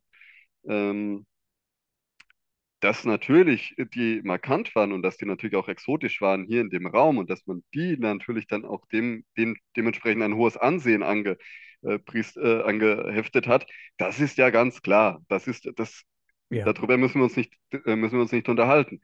Aber die Frage ist halt eben auch, ähm, und das, die Frage stelle ich mir, war es eine gezielte Wanderschaft? Also das heißt, wussten beide Kulturen voneinander? Mhm. Oder B, war es eine zufällige Wanderschaft und die sind nur zufällig da gelandet? Nachweislich weiß man, dass die Damen relativ jung alle gestorben sind. Ähm, alle jetzt so, so im, im, im Alter von äh, 20 bis 45, glaube ich, sagt die Studie. Ähm, also die waren jetzt, also 45 war doch schon etwas gehoben, aber ähm, auch viele dabei, die gerade mal so Zwa- in den 20er waren. Ja, klar, damals war es immer noch mal so ein bisschen anders, da sind die Leute nicht so alt geworden, war ja auch eine schwierige Zeit. Ähm, aber trotzdem sind sehr viele sehr jung zu diesem Zeitpunkt eben verstorben. Und das Verrückte ist, und dazu, äh, damit, das möchte ich jetzt vielleicht noch ganz kurz ähm, äh, äh, mich mal so ein bisschen äußern. Das ist nämlich eine Sache, die ich äh, dann selbst rausgefunden habe, ist, es gibt die sogenannten Goldhüte von Schifferstadt. Weil der Gunnar ja auch schon gesagt hat, ähm, Kelten und so weiter und so weiter und so fort. Und es gibt tatsächlich die Goldhüte von Schifferstadt. Das sind Gold, äh, aus Goldblech bestehende konische Hüte mit einer Krampe. die sind aus reinem Gold gemacht. Und die sind, ähm, ich schicke äh, schick dir Bilder, Daniel, dann, die kannst du dir einblenden. Ähm, das sind lauter astronomische Punkte und Striche und Linien und angeblich sollen Sonneverläufe sein und so weiter und so weiter und so fort. Ähm, ich bin damals extra ins Museum nach Speyer gefahren, weil da dieser Goldhut von Schifferstadt eben ausgestellt ist. Und auch den hat man eben bei einem, äh, auf einem, auf einem landwirtschaftlichen Feld gefunden und da ist ein Kerl mit seinem Krupper drüber gefahren und der, dieser Goldhut, der stand aufrecht in der Erde und das war, war ein Hortfund mit Beilen und so weiter dabei. Und jetzt gibt es in dem Museum in Speyer, gibt es äh, eine Lektüre zu kaufen, die eben die Untersuchung, wo, wo über die Untersuchung dieser Goldtüte quasi berichtet wird. Und ähm, man hat dann quasi herausgefunden durch Vergleichsfund in Schweden, Schweden und Skandinavien. Und das hat mich eigentlich so verdutzt gemacht und warum ich eigentlich diese Geschichte auch so krass finde, ähm, nämlich in diesem Buch beschreiben die Wissenschaftler, dass diese Goldhüte nachweislich von Priestern ähm, auf dem, auf dem Kopf getragen worden sind bei bestimmten Zeremonien. Und ähm, das, was ich jetzt sage, stammt tatsächlich nicht von mir, sondern es stammt von einem Wissenschaftler, der sich damit beschäftigt hat. Und der sagt klipp und klar, und ich zitiere, ähm, die Goldhüte müssen als Insignien der Götter angesehen werden. Zitat Ende. Und jetzt hat man natürlich dieses Phänomen, und ich bitte, äh, ich bin eigentlich keiner, der so immer ganz wild spekuliert, sondern der mich eigentlich sehr fundiert äußert. Aber jetzt hast du natürlich ein Phänomen ähm, mit diesen Langschädeln, die du im ersten Moment nicht erklären kannst oder was im ersten Moment nicht erklärbar scheint. Jetzt hast du natürlich ähm, einen solchen Fund von einem Goldhut, wo man nachweisen kann, dass die damals von Priestern auf dem Kopf getragen worden sind und die als Insignien der Götter, also als quasi ein, ein, ein Erkennungsmerkmal der Götter ähm, zu, äh, zu sehen ist. Das heißt, wir, wir kommen hier, und da muss ich kurz den Gunnar äh, mit ins Boot holen, wir sprechen hier von Cargo-Kult. Wir sprechen hier von einer Imitation von etwas, ähm, was, was man vielleicht irgendwann mal gesehen hat, aber nicht, nicht besser erklären kann, ja, oder nicht besser, äh, nicht besser ähm, darstellen kann, ja, und weil man irgendwie vielleicht eine, eine, eine Deformationstechnik oder weil man das vielleicht nicht selbst sich nicht antun wollte, hat man eben diese Goldhüte dann irgendwie geschaffen und hat die dann eben als Imitation ähm, dieses Kultes dann eben aufgesetzt, weil nachweislich, nochmal, die gefundenen Langschädel ähm, sind alles ähm, keine einheimischen ähm, äh, Persönlichkeiten gewesen oder Personen gewesen. Es waren alles immer welche, die eingewandert sind, nicht Einheimische. Ähm, es gibt, es gibt ein paar, wo man nachweisen kann, dass man dann später, ähm, es gibt zum Beispiel Kinder, ähm, wo man dann versucht hat, diesen Kult nachzuimitieren. Also dass man angefangen hat, teilweise die Schädel auch ähm, zu, zu deformieren. Das heißt aber, die Technologie muss rein importiert gewesen, äh, gekommen sein. Also die war nicht, äh, die kam nicht aus dem, aus dem, aus dem Gebiet selbst, sondern sie ist von außen hereintransportiert worden. Was ich jetzt dazu sagen will, Fakt ist, mit dieser Aussage sagt man ja, dass die Götter längliche Schädel gehabt haben. Das ist ja die Aussage aus diesem, aus diesem Buch. Ne? Sie sind Insignien der Götter, also es sind Erkennungsmerkmale der Götter. Das heißt, die Götter müssten deformierte Schädel gehabt haben. Und jetzt möchte ich, damit sich dieses Bild jetzt mal vielleicht etwas schließt, möchte ich darauf hinweisen, eben, und da müssen wir jetzt mal kurz ins Flugzeug setzen und eben nach Südamerika fliegen, nämlich nach Paracas, zur Paracas-Kultur. Die ursprünglich ja ähm, die ersten waren, die mit diesem Cargo-Kult oder mit diesen Deformationen angefangen haben. Ähm, ich weiß jetzt nicht genau, äh, wie, wie alt da teilweise die Datierungen sind. Ähm, aber sie waren auf jeden Fall älter wie die, die man in Deutschland gemacht hat. Und da muss ich eben Brian Forster erwähnen. Brian Forster ist einer, der in Paracas ein Museum leitet mit über hunderten ausgestellten deformierten Schädeln. Also da schlackern dir wirklich die Ohren, wenn du dich siehst. Ähm, und da war es so, dass Brian Forster schon etwas länger her DNA-Analysen gemacht hat, eben von diesen Paracas-Schädeln. Und das Ergebnis, das Buch heißt äh, Beyond the Black Sea, glaube ich, ist es, ist der Titel. Ähm, und jetzt möchte ich nur noch mal das Ergebnis dieser DNA-Analysen vielleicht äh, erwähnen und dann wird vielleicht dem einen oder anderen schon etwas klar. In Brian Forster, die Ergebnisse haben nämlich herausgefunden, dass die Paracas-Kultur, äh, die eben mit diesen deformierten Schädeln äh, da so extremst hantiert hat, nachweislich nämlich aus dem Schwarzen Meer kam oder aus dem Bereich des Schwarzen Meerkams. Und ähm, ich hatte eingangs ja gesagt, dass eben ja auch genau diese Damen teilweise eben nicht nur aus dem asiatischen Bereich, sondern eben auch aus dem Bereich des Schwarzen Meers gekommen sind. Ähm, also das heißt, äh, wir sprechen hier teilweise davon, dass eben auch diese Kultur, die, da, äh, die in, in Paracas eben als Paracas-Kultur bekannt ist, dass eben davon auch wahrscheinlich Ableger oder Teile von dieser Kultur eben dann auch hier nach Deutschland oder in den deutschsprachigen Raum reingewandert sind.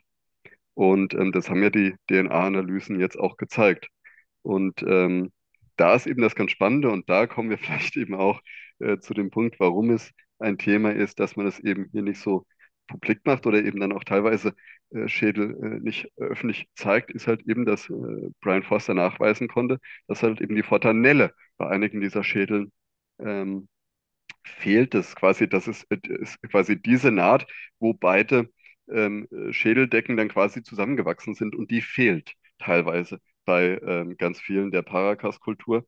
Und da ist es eben nachweislich so, dass die Herkunft da eben unklar ist, woher eben die kommen. Weil ähm, es ist aus dem Medizinischen so, dass eben jede, jeder dieser Schädel äh, oder jeder von unseren Schädeln, wenn wir in 3000 Jahren ausgebuddelt werden, alle eine solche Naht besitzen. Alle durchweg. Da gibt es keine Ausnahmen. Es gibt keine Anomalien, es gibt nichts. Es ist immer so. Und das gibt eben Rätsel auf, bis heute auch Brian Forster, er kann es auch nicht erklären, aber ähm, es ist eben komplett unklar, wie es so etwas geben kann.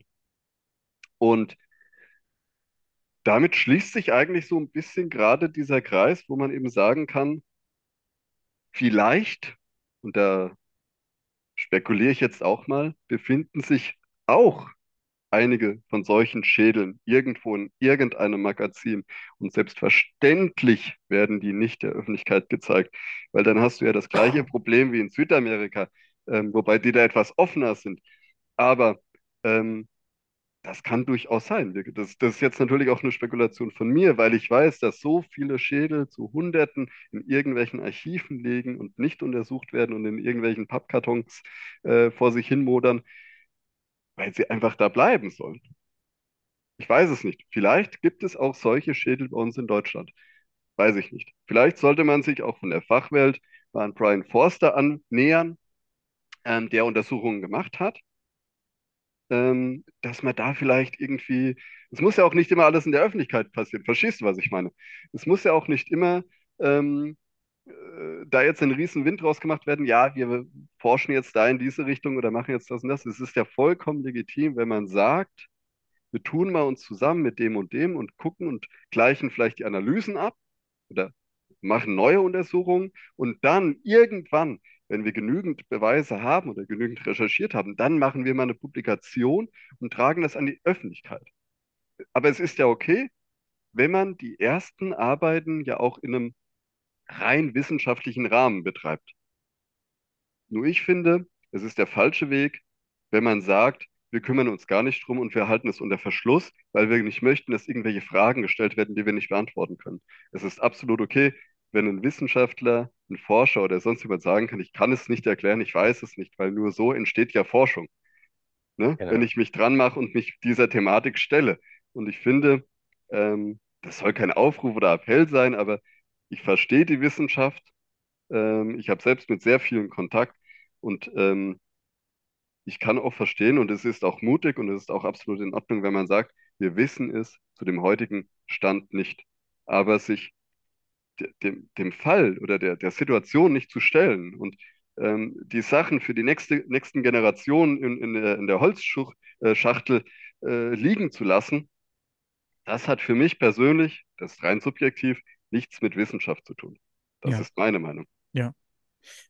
Noch ganz kurz, meine Frage von vorhin ist noch nicht ganz zu meiner Zufriedenheit beantwortet gewesen. Ja, Zu den DNA-Analysen. Gibt es denn Hinweise darauf, dass diese Langschädel, die gefunden wurden, ähm, Gene auch von den Bajuwaren und diesen asiatischen Frauen enthalten? Also sind es, sagen wir mal, ähm, Mischlinge. Mischlinge?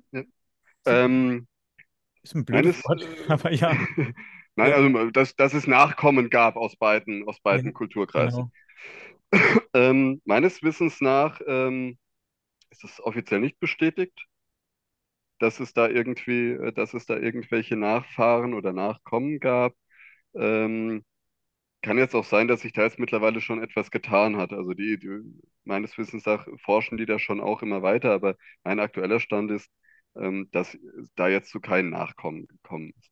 Okay, also es Hm. heißt, diese langschädeligen Damen sind deformiert sozusagen hierher gekommen als Kinder Ja, oder als ähm, äh, äh, ja, Jugendliche, so oder als diesem, Jugendliche ja, genau, in, ja, in, ja, in dem Alter wussten. Okay. ja. Weil du sagst ja, sie sind jung verstorben, waren ja sicher eine Weile hier. Du sagst ja, waren teilweise vermutlich auch verheiratet mit äh, hohen Herren. Deswegen vermutlich, ähm, Ja, also man kann davon ausgehen, dass die relativ äh, früh dann auf Wanderschaft äh, ja, gegangen sind. Also ich habe jetzt mal, ich weiß, ich weiß es jetzt nicht hundertprozentig, aber ich glaube, du läufst von China über die Landfläche ähm, ein paar, also ein paar Wochen jetzt, also mehrere Monate, ja. Äh, Monate bestimmt, ja. Du bist ja auch da, mit ein paar zarten Damen und vielleicht mit, vielleicht, äh, weiß nicht, wie viele da unterwegs waren, waren wahrscheinlich, vielleicht sogar ein paar hundert, man weiß es ja wahrscheinlich nicht. ja, Ähm, vielleicht sogar vom Jahr oder länger oder ne, kann ja auch sein, vielleicht sogar ein paar Jahre, bis vielleicht irgendwo Pause gemacht haben, eine lange Zeit. genau. Es gab Ja, vielleicht Leute, die krank waren, man musste pausieren. ja. Aber das ist mega interessant, wirklich wahnsinnig spannend, das ganze Thema, finde ich. Sehr Ich finde das, das Thema auch super spannend. Äh, vor allem auch wieder, wie ich vorher schon gesagt habe, in unserer Konstellation, weil ich das Gefühl kriege, dass wir uns ständig irgendwie gegenseitig weiterhelfen, wenn, wenn, wenn irgendwo was äh, Fragen auftauchen, zumindest auch Ideen. Äh, und ich habe eben, wie gesagt, nachschauen müssen unbedingt, wer das ist, die sich da äh, über das Matriarchat äh, forscherisch hergemacht hat. Das ist die Dr. Heide Göttner-Abendroth. Und die, während ich euer Gespräch verfolgt habe, habe ich natürlich da ein bisschen meine, meine Nase in diese kurze PDF hineingehalten und dann tauchen genau diese Schlagwörter auf, die ja der Ralf heute erwähnt hat. Und eigentlich ist die, die PDF, die ich jetzt auch habe, die lasse ich euch zukommen, äh, ein Interview äh, von einem Herrn Anton Schuberl und Norbert Schürfer, die ein Interview gemacht haben, eben mit der Dr. Heidi Göttner-Abendroth über ihre Arbeit. Und sie sagt da Sachen wie, die, Mythol äh, die moderne Matriarchatforschung beruht nicht auf einem einzigen landschaftsmythologischen Buch, sondern auf, äh, in in ihrem Fall auf ihrem Hauptwerk, das Matriarchat, das sich zuerst den noch lebenden matriarchalen Gesellschaften in Asien, Afrika und Amerika gewidmet habe. Und eben wieder, immer wieder diese, diese Frage, warum bleibt es unter Verschluss? Warum wollen die das nicht? Wir leben jetzt in einer patriarchalen äh, Struktur, in, in unserem Bereich, Bereich zumindest. Und da gibt es einfach Dinge, äh, die auch sie wieder her, her, her, herschreibt, zum Beispiel vorchristliche Göttinnen und ihre Symbolik sind allerdings sehr alt. Denn in den patriarchalen Epochen wurden keine Göttinnen hervorgebracht, sondern Götter, vor allem kriegerische. Göttinnen stammen überall aus vorpatriarchalen Kulten und diese sind nun einmal die Jungsteinzeit oder Bronze, bronzezeitlichen Epochen. Bla bla. Sie verweist dann auf die M. Kim Butters, die ja über die Donauzivilisation geschrieben hat und und und. Also, äh, wenn, wenn wir gemeinsam an irgendwelche Themen arbeiten, gibt es immer wieder kleine Kreise, die sich zu schließen scheinen. Ja. Und es ist eine super interessante Arbeit, würde ich sagen. Äh, ich schicke euch die die PDF auf jeden Fall mal und, und die Daten, die ich da gekriegt habe von einem äh, Freund von mir, der auch in Bayern draußen zu Hause ist. Und super spannend, super spannend, die, die ganze Thematik. Und es, es kann einfach auch aus meiner Sicht ganz, ganz gut möglich sein, dass es auch dann vielleicht später in, der, in weiterer Folge hier bei uns zu äh, Schädeldeformationen gekommen ist oder so, dass das nur noch viel mehr unterdrückt wird, weil das zu der ganzen anderen Geschichte gehört, wie wir vor kurzem ganz kurz einmal uns unterhalten haben über die Steinbruchgeschichten. Du hast die, das Kurzvideo gesehen vom Roman Polak, das eigentlich deckungsgleich ist von der Optik mit, mit Dingen, die du in deinen Videos präsentierst, wo ja wir mittlerweile wirklich davon ausgehen, dass an, an, an vielen Stellen zumindest Steinbrüche errichtet wurden, um einfach alte Bauten verschwinden zu lassen. Mhm. Und, und, und somit Riesenteile unserer tatsächlichen Vergangenheit ausgelöscht werden und die, vor allem die unbequemen und das Matriarchat ist natürlich für die heutige äh, patriarchale Regierungs- und Religionsform äh, ein Damoklesschwert, die werden, die werden für selber nicht anfangen, dass uns diese Dinge erzählen. Also. Das ist also, ja. eine Sache ist ja auch, nur noch mal um ganz kurz, ich gehe gleich nochmal äh, auf dich ein, Gunnar, aber ähm, um das vielleicht auch nochmal kurz zu verdeutlichen. Also es ist ähm, jetzt durchaus auch ein, ein Phänomen dieser deformierten Schädel, was sich tatsächlich über ähm, die, die Epochen ähm, zieht. Also es ist jetzt nicht nur ähm, jetzt vielleicht eben in, den, äh, in, in dem Frühmittelalter bei den Bajuwaren gewesen, ja, sondern es ist tatsächlich auch nachweislich ähm, im Irak bei dem Neandertaler äh, tatsächlich in einem Grab in einer Höhle gefunden worden, äh, der, wo ebenfalls auch schon der, der Schädel deformiert ist. Ja? Und da reden wir jetzt Mhm. hier von äh, nicht von 12.000 Jahren oder sonst irgendwas, sondern da reden wir von äh, zwischen 90 und 120.000 Jahren. Also Yep. ähm, dieses, dieses Phänomen der deformierten Schädel ist tatsächlich viel, viel älter, wie wir uns das eigentlich vorstellen können. Und was der Neandertaler ähm, mit einem deformierten Schädel zu tun hat, äh, da möchte ich auch jetzt gerade die Hände heben und dann möchte ich auch sagen, also das ist für mich unerklärlich, äh, wie vor 90.000 Jahren mindestens bis 120.000 Jahren äh, ein, ein, ein Neandertaler auf die Idee gekommen ist, sich einen Schädel zu deformieren. Also Mhm. Und wenn wir dann wieder, ganz kurz sagen, wenn wir dann wieder bei dem Cargo-Kult sind, ja, wenn er etwas gesehen hat, was er nachimitieren möchte, Ja. Ja, wobei, da, ganz kurz, entschuldige Daniel, da muss ich, da muss ich dann schon einwerfen. Äh, Cargo-Kult, der sie über 120.000 Jahre lang hält, das ist schon sehr besonderer. Oh ja.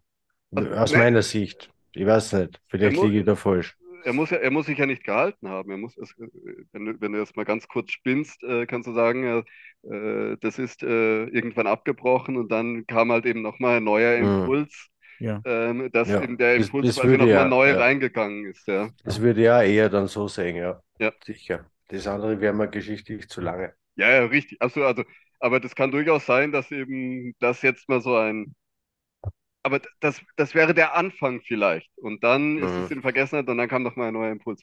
Vielleicht. Ja. Mhm. Daniel.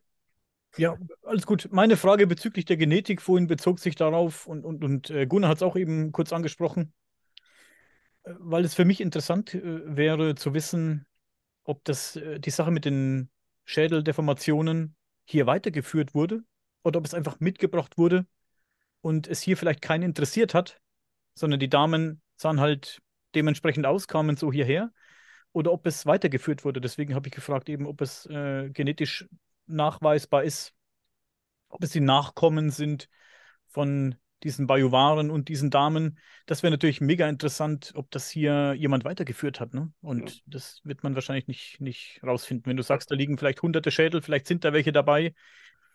Hunderte ist die Dunkelziffer, sagst du, die Dunkelziffer liegt höher, sagst du, als diese paar hundert, die es da gibt. Vielleicht äh, hat es ja auch einen Grund, wie du sagst, dass die nicht rausgegeben werden, nicht zur Untersuchung vielleicht freigegeben werden oder die Ergebnisse nicht veröffentlicht werden. Das wäre echt spannend zu wissen, ob die Leute hier das, das mitgebracht wurde. Dieser eventuelle Cargo-Kult, wer weiß es, äh, Mhm. ne? oder diese, diese, dieser Ritus.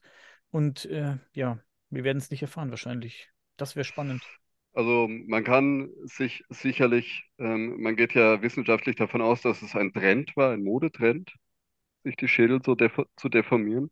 Das äh, kann durchaus sein. Also es ist ja wie, keine Ahnung, wie jetzt äh, irgendein Modetrend heutzutage. Ich kann mir gut vorstellen, dass es durchaus auch Schädel gibt, die, die nachweislich dann hier vor Ort auch dann äh, gemacht worden sind, ja, wo man weiß, ja, okay, da, das, die Mütter wollten dann auch, dass ihre Kinder dann so ein, vielleicht dann um einen äh, gesellschaftlich höheren Stellenwert zu bekommen oder was auch immer. Ich sage jetzt einfach nur mal so, ja.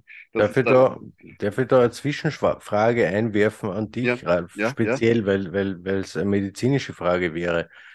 Äh, wenn ich jetzt beginne, bei einem Kind den, den Schädel zu deformieren, wie hoch äh, würdest du das Risiko einschätzen, dass ich durch das bleibende Schäden verursache oder das Kind vielleicht, wenn es übertreibt, nicht lebensfähig ist oder so? Äh, oder stirbt bei der Prozess Prozessur? Ich weiß nicht. Wie würdest du das einschätzen von der, von der, vom Gefahrenpotenzial her? Und bevor du antwortest, möchte ich noch was hinzufügen zu der Frage, weil das äh, Gunnar ähm, eingangs gesagt hat mit diesen Schädelverlängerungen, dass man vielleicht versucht hat, das Gehirnvolumen zu vergrößern. Ähm, ich bin kein Mediziner, vielleicht ist die Frage dumm, aber wäre es denn theoretisch möglich, dass das passiert? Und wenn ja, würde es was nutzen oder wäre es eher nachträglich? also ähm, die sicherlich hat man durch so einen äh, invasiven Eingriff natürlich eine, eine ja, irreparable Veränderung des Schädels hervorgerufen. Das heißt, einmal deformiert ist kein Zurück mehr, weil ja eben dann der Schädel eben, ich sage jetzt mal blöd, aushärtet und dann eben ähm, da kein Zurück mehr gibt. Das ist furchtbar schmerzhaft.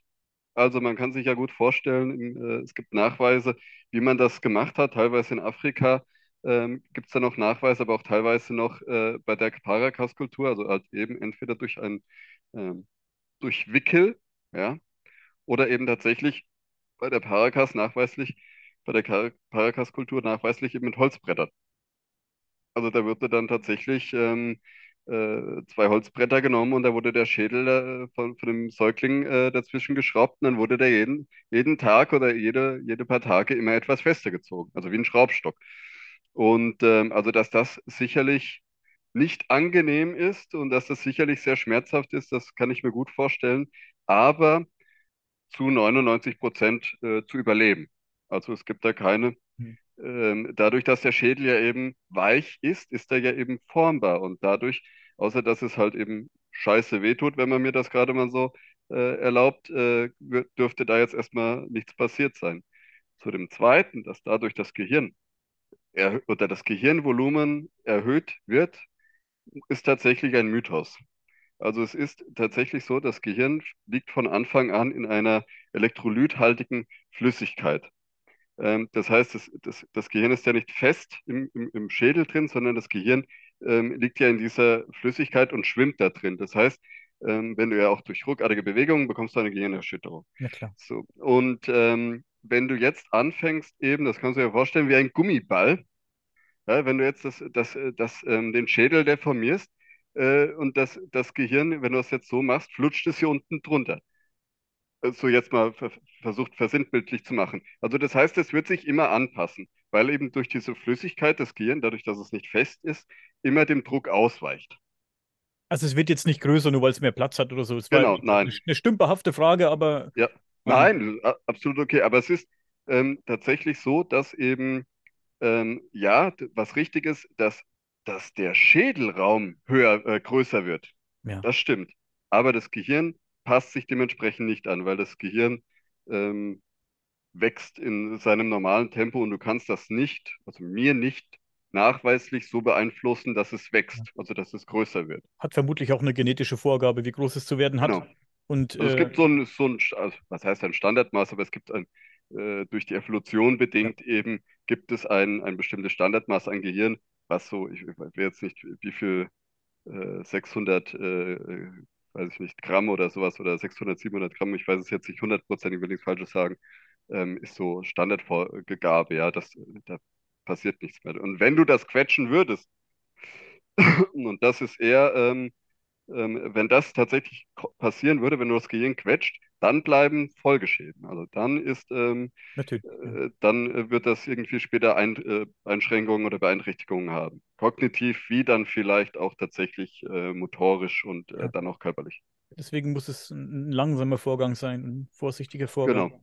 Es ist ja wirklich Wahnsinn, was es für, für, für, was es für, es gibt ja viele Völker, die wirklich merkwürdige Veränderungen, als ich vorhin diese riesen Teller in den Lippen, Mhm. gerade im Kopf oder die, Die diese Hälse mit den Hälsen. die Hälse, die. Halsverlängerungen in Anführungszeichen, denn eigentlich werden, glaube ich, nur die Schultern nach unten gedrückt und, und des, deswegen wirkt der Hals einfach ein bisschen länger. Ich glaube, der Hals wird ja gar nicht wirklich länger oder, oder doch, ich weiß es nicht genau. Ich denke, die Schultern Die werden Schultern werden gedrückt, ja. gedrückt und jetzt, jetzt stell dir das mal in Kombination mit einem Langschädel vor. Das wäre schon sehr skurril, ne? Ich weiß nicht, das, das wird da natürlich nicht praktiziert, aber dann hättest du schon, wenn du diese Cargo-Kulte und, und eventuelle Besucher von was weiß ich wo in, in Anbetracht ziehst, hättest du da so die Form von einem Alien, wie, wie er immer, immer gezeigt wird, ne? So, so einen großen ja- Kopf und einen langen Hals. Ja, Alien vs. Predator, glaube ich, Ja. äh, ist da ein äh, Teil. Ja. Ähm, ja, sicherlich. Also das ist natürlich, man kann das nicht, die Frage stellt sich natürlich schon, wieso, wieso, aus welcher Motivation heraus fangen äh, Naturvölker an, sich solchen unangenehmen Strapazen dann auch zu stellen und dann auch eben ihren, ihren Kindern, ähm, und ich meine, das muss ja auch irgendwie mal einer herausgefunden haben, also das heißt, diese, äh, das muss ja auch einen, einen Anfang gehabt haben, also wer kam denn auf die Idee oder wie haben Sie denn herausgefunden, jetzt ist der Schädel noch weich, jetzt kann ich ihn so bearbeiten, ja. Und dann muss natürlich auch irgendwie, also ich meine, wir wissen heute, dass dadurch keine bleibenden Schäden entstanden sind. Das wissen wir heute.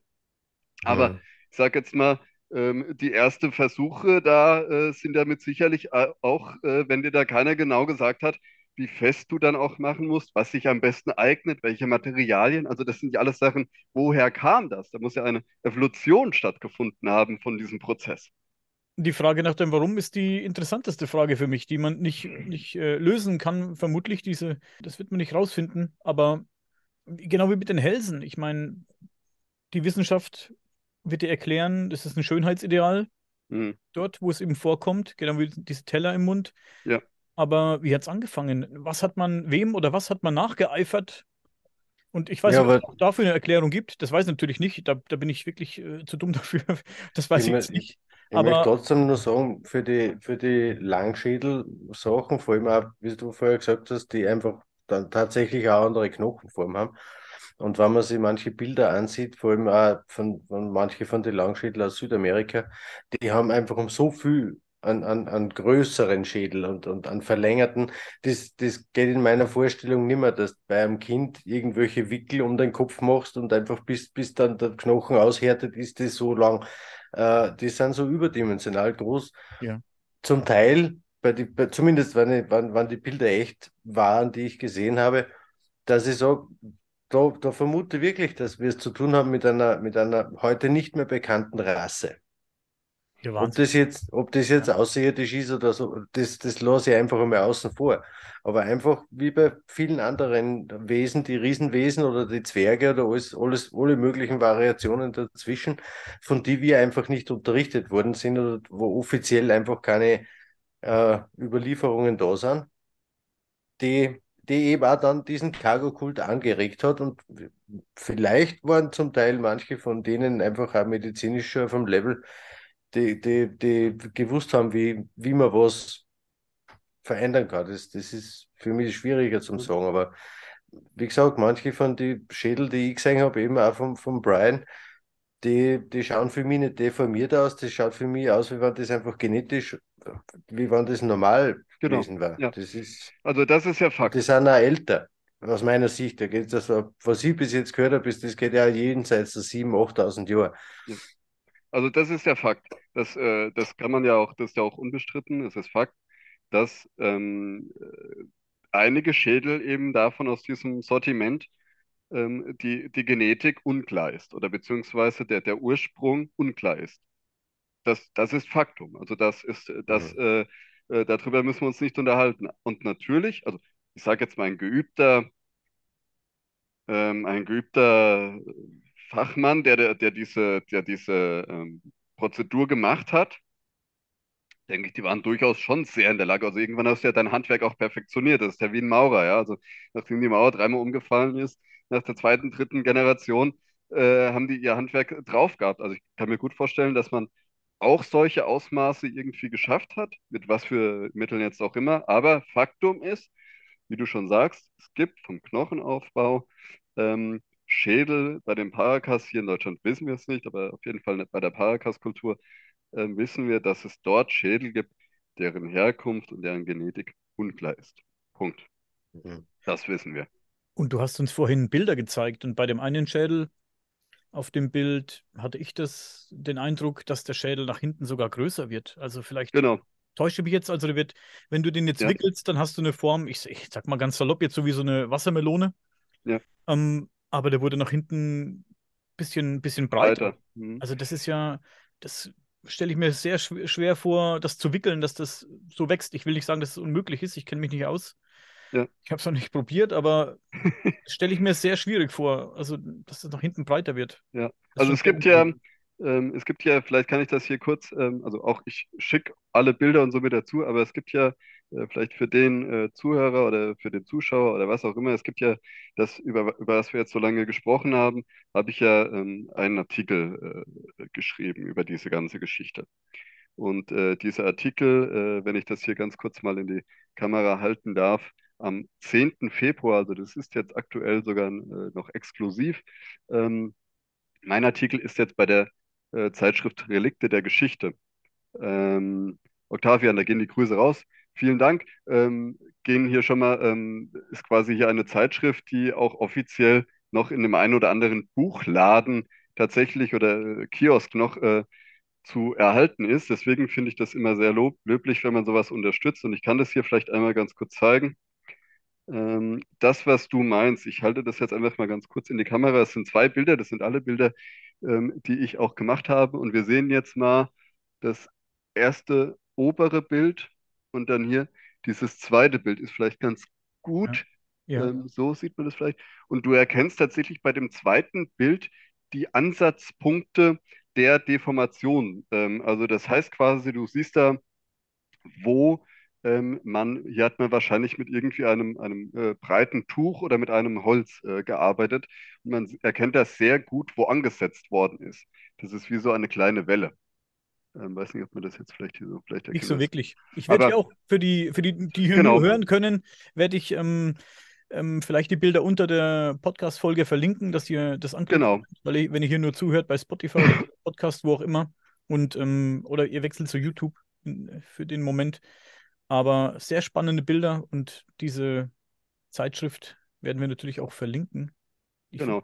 Mega gut. Habe es vorhin schon gesagt zu dir am Telefon. Ich finde das geil, dass sowas noch am Kiosk gibt oder im, im Mhm. Bücherladen. Das ist ja leider, leider rar geworden. Ja. Findet man nicht mehr so oft in so, in, in so Ja, bei, bei unserem ersten Gespräch, Ralf, haben wir da nicht gesagt, wir, wir, wir entwickeln selber wieder so ein Format. War das nicht irgendwas, wo wir gesagt haben, wir machen wieder cool. ein, ein Printmedium, wo wir unsere Dinge verbreiten können, Ja. Das- es keins also- mehr gibt.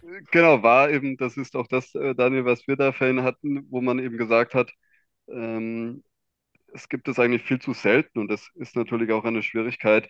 Ähm, das ist ja durchaus auch immer ein sehr, sehr, also natürlich heute läuft das alles so über YouTube und Spotify und alles, aber es ist doch auch nochmal immer schön für einen Autor oder für einen Forscher, ähm, wenn man natürlich dann auch immer seinen e- eigenen Artikel in einer Zeitschrift veröffentlich veröffentlichen darf. Und ähm, du am Kiosk vorbeiläufst, dir einen Kaffee holst und dann eben noch deine Zeit, äh, Zeitschrift mitnimmst, ja, oder so irgendwas. Also ich finde, das ist ähm, leider viel zu selten geworden, das stimmt. Und deswegen ähm, finde ich es auch grandios, dass der Octavian das tatsächlich so noch macht, auch trotz steigender Energiepreise und dem ganzen Klimbitsch, dass da trotzdem immer noch Ja. ähm, die Sachen gedruckt werden. Und ich meine, das, wir reden ja von über 60 Seiten. Also Mhm. ähm, es ist jetzt kein, ähm, kein schmales Heft, ja, mit 20 Seiten oder sowas. Ähm, deswegen Chapeau an den Octavian. Ich finde das klasse, dass er das so macht. Ich hoffe, es Ja, gibt ihn noch viele, viele Jahre. Ähm, das muss man an der Stelle wirklich mal sagen. Und nicht vergessen, 10. Februar kommt es dann raus. Und ähm, ja, das ist eigentlich so im Großen und Ganzen, da ist auch so in, auf vier Seiten etwas runtergekürzt, ähm, eigentlich das, was wir heute auch so besprochen haben oder was man Mhm. hier heute so hört. Und das war mega spannend, muss ich sagen. Ich äh, Oh ja. hat es vorhin nicht mitbekommen. Ich sage es nochmal, ich fand die Idee sehr geil, die du angebracht hast äh, mit den Resonanzkammern, dass, viel, dass es vielleicht auch äh, Teleportationskammern gewesen sein könnten, weil wir davon sprachen, dass die Damen, die Herrschaften, wer auch immer, von sehr weit weg hierher gekommen sind. Ähm, ich habe es vorhin zum Ralf gesagt, höchst spekulativ, aber wahnsinnig interessant. Geile, sehr, sehr geile Idee, finde ich. Ich finde das mega geile Idee. Aber wie gesagt, sehr spekulativ. Man kann aber drüber nachdenken, auf jeden Fall. Ich finde es ich richtig gut. Ähm, Bilder wirst du mir schicken, Ralf, hast du gesagt. Da werde ich ähm, hier auch was einblenden für die Leute und für die Zuhörer, die hier nur hören können über die Podcast-Plattformen, vielleicht ähm, verlinken oder wie gesagt, wechselt vielleicht zu YouTube. Auf jeden Fall sehr spannend. Gibt es noch etwas, äh, die letzten Worte gehören dir, was du noch loswerden möchtest, Ralf? Ich möchte vielleicht noch sagen, ähm, dass ich mich erstmal bedanken darf. Äh, ich war jetzt doch durchaus äh, sehr nervös bei diesem Thema, ähm, da ich da eben noch nie öffentlich drüber gesprochen habe und dann eben, dass ich dann gleich auch in so einem Format darüber sprechen darf oder mich auch durchgerungen habe, darüber mal Mhm. zu sprechen vor allem. Ähm, ich möchte vielleicht sagen an alle Zuhörer und auch die, die zuschauen, ähm, geht einfach vorsichtig mit diesem Thema um. Ich denke, ähm, es ist wichtig, dass man da ähm, auch gerade das, und das ähm, muss ich einfach so vorweg sagen, man muss da, glaube ich, auch einfach der Forschung einfach auch ein bisschen Zeit lassen. Es ist tatsächlich ein außergewöhnliches Thema. Ähm, und denke, da muss man auch ähm, einfach ähm, ja mit, mit, mit sehr viel Geduld auch dran gehen. Also ich weiß, dass Hartwig Hausdorff da auch schon seit Jahrzehnten dran ist und da mehr äh, Transparenz sich wünscht. Ähm, aber meine Erfahrung jetzt hier gemacht, äh, die ich gemacht habe, kann man einfach sagen, ähm, das werden wir in den nächsten fünf Generationen nicht ändern. Ähm, und umso mehr Druck eben da drauf jetzt auch kommt, umso weniger äh, wird das äh, für die Öffentlichkeit zugänglich gemacht. Deswegen, ähm, die Zeit wird das schon zeigen, ja, und der Zeitgeist ändert sich, wenn ich da mal Erich zitieren darf. Ähm, die Menschen werden aufgeschlossen, auch die Wissenschaftler werden aufgeschlossen. Es gibt mehr, mehr und mehr Wissenschaftler, die sich mit diesem Thema auseinandersetzen, sich damit beschäftigen. Das weiß ich, weil ich mit denen Kontakt habe bis heute. Da drehen sich ganz viele Mühlen, aber die Mühlen sind halt eben langsam. Ja. Das ist so. Und deswegen, ähm, ich bedanke mich, Daniel. Gunnar, ich bedanke mich ebenfalls auch bei dir, dass du dabei sein darfst. Es war mir eine furchtbare Ehre, ähm, mit zwei so brillanten Köpfen äh, hier in diesem virtuellen Rahmen äh, mich zu unterhalten und auszutauschen. Und allen Zuschauern und Zuschauerinnen und äh, Zuhörerinnen und Zuhörern kann ich einfach nur sagen, vielen Dank für Ihre Aufmerksamkeit. Und ich hoffe, das Thema hat die ein oder andere Neugier geweckt. Da bin ich mir ganz sicher. Mega spannend. Es bleibt spannend. Ich sage danke, Ralf.